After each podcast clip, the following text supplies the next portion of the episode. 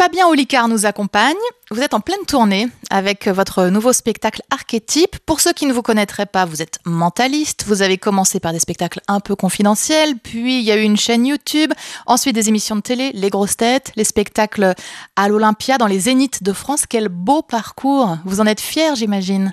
Moi, ce, que, ce dont je suis fier, c'est euh, que ça se fasse par étapes, en tout cas. J'ai toujours peur de l'effet colosse au pied d'argile, donc j'aime bien franchir les étapes une par une, tranquillement. Et, euh, et ça a été vraiment ça. J'ai commencé en 2011 dans des salles de 50 places.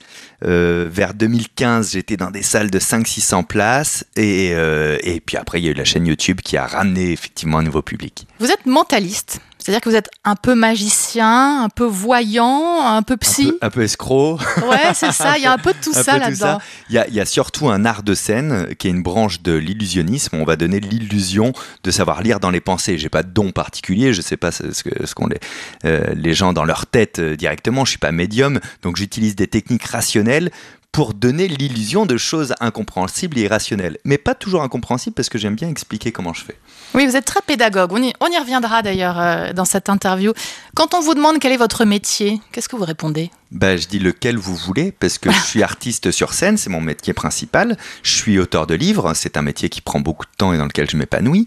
Euh, je suis vidéaste quand je fais des vidéos. Je suis chroniqueur quand je suis à la radio. Je suis présentateur quand je présente une émission de télé. En fait, on confond souvent mentaliste avec le métier. Mentaliste, c'est la passion de base, et après, elle peut se décliner en plein de métiers. C'est infini. Donc, j'ai plein de métiers, mais j'aurai qu'une retraite, je crois. Ah oui, c'est là. ça, ça fera l'objet d'une autre interview un peu plus tard. Oui, euh, nos amis anglo-saxons diraient peut-être que vous êtes un entertainer, quelqu'un qui, fait du divertissement. J'ai cherché d'ailleurs, moi, hein, euh, la, définition dans un dictionnaire euh, français, j'ai vu artiste. Oui, bah, c'est ça. ça vous va? Oui, moi, ça me va très très bien. En fait, on aime bien, c'est vrai, on aime bien en France étiqueter. On se pose un peu moins de questions. Par exemple, à Londres, je suis allé voir là, une comédie musicale récemment. Les gars, ils savent chanter, danser, jouer de la comédie, faire des instruments de musique, des claquettes, etc. Et puis, on, dit juste d'eux que ce sont des artistes, en fait. On s'accomplit à être pluridisciplinaire. Vous faites preuve de pédagogie. Vous expliquez comment vous arrivez à trouver le signe astrologique ou le métier d'une personne en échangeant avec elle juste euh, quelques secondes. Euh, et, puis vous démontrez surtout qu'on peut tous être euh, mentalistes. Sauf qu'en fait, le problème, c'est qu'on écoute, on ne regarde pas assez nos interlocuteurs.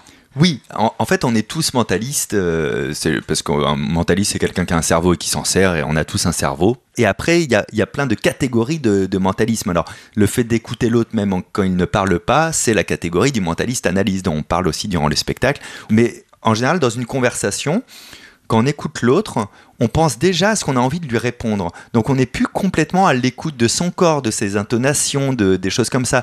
Il n'y a pas de miracle, on ne peut pas savoir à quoi pense quelqu'un en le regardant, mais on connaît déjà son émotion et on a déjà tous vécu ce truc. On a une personne qu'on connaît bien qui arrive, on lui dit ça va, la personne dit oui, ça va, et nous on la regarde et on fait non, ça va pas, je te connais, ça va pas. C'est bien qu'on a capté quelque chose qui est au-delà du langage.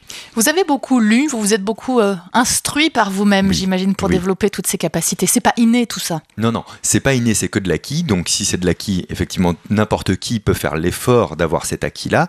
Alors si on veut arriver à mon niveau, il bah, va falloir juste mettre euh, toute sa vie sociale et la joie de vivre de côté pour passer beaucoup de temps dans les bouquins. Est-ce que vous diriez que nous tous, euh, qui ne sommes pas Fabien Olicard, on a des cerveaux un peu paresseux? Pas paresseux, économe. c'est gentil. Le cerveau, c'est un bon gestionnaire de ressources et euh, son but, c'est d'essayer d'économiser ces ressources-là, donc l'oxygène, les nutriments, etc. Et donc, euh, bah, dans votre journée, il essaye de décider rapidement à votre place, d'avoir un avis tranché très très vite pour pas utiliser un peu toutes les ressources. Vous savez, à la fin d'une journée, quand vous avez bien travaillé derrière votre ordinateur, vous êtes crevé, alors que vous n'avez pas fait d'effort physique. C'est parce que l'effort cérébral, il représente quand même 25% de la consommation des ressources du corps. Donc, il est économe, et c'est à nous euh, de l'autoriser à être économe quand c'est nécessaire, mais de lui dire, attends, remonte les manches sur ce sujet-là, parce qu'on peut faire mieux quand même. De le stimuler on voit bien, des fois, on est mort de fatigue et, on arrive à trouver de l'intérêt et de l'entrain pour faire des choses. Bah, vous avez tout résumé. En fait, c'est le fameux quand ça me plaît, j'ai 20 sur 20 à l'école, quand ça me plaît pas, j'ai 0 sur 20. C'est pas une question de compétence, c'est une question d'effort. Est-ce que votre cerveau sait se mettre au repos? Est-ce que vous savez prendre des vacances, par exemple Oui, moi je prends des vacances. Alors quand, le problème c'est qu'il ne faut pas qu'elles durent trop longtemps parce que les vacances, donc l'état de neutralité du cerveau, me donne plein d'idées créatives parce qu'on on crée justement quand on fait rien, mais j'ai une bonne capacité à l'ennui. Je passe très peu de temps finalement sur mon téléphone ou sur ce genre de choses.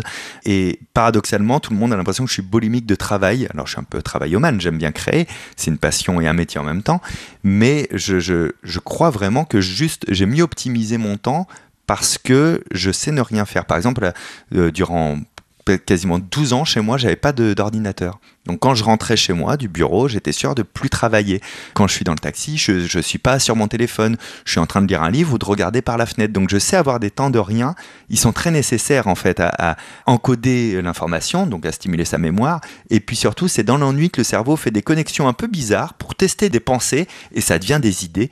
Et il me faut des idées, moi, je me nourris de ça. Je trouve que le parallèle avec la conduite, et chez nous c'est important sur le 177 de parler route, voyage et conduite, c'est aussi un moment où on déconnecte quand on est au volant. Vous conduisez, vous Je conduis. Et du coup, je conduis intelligemment.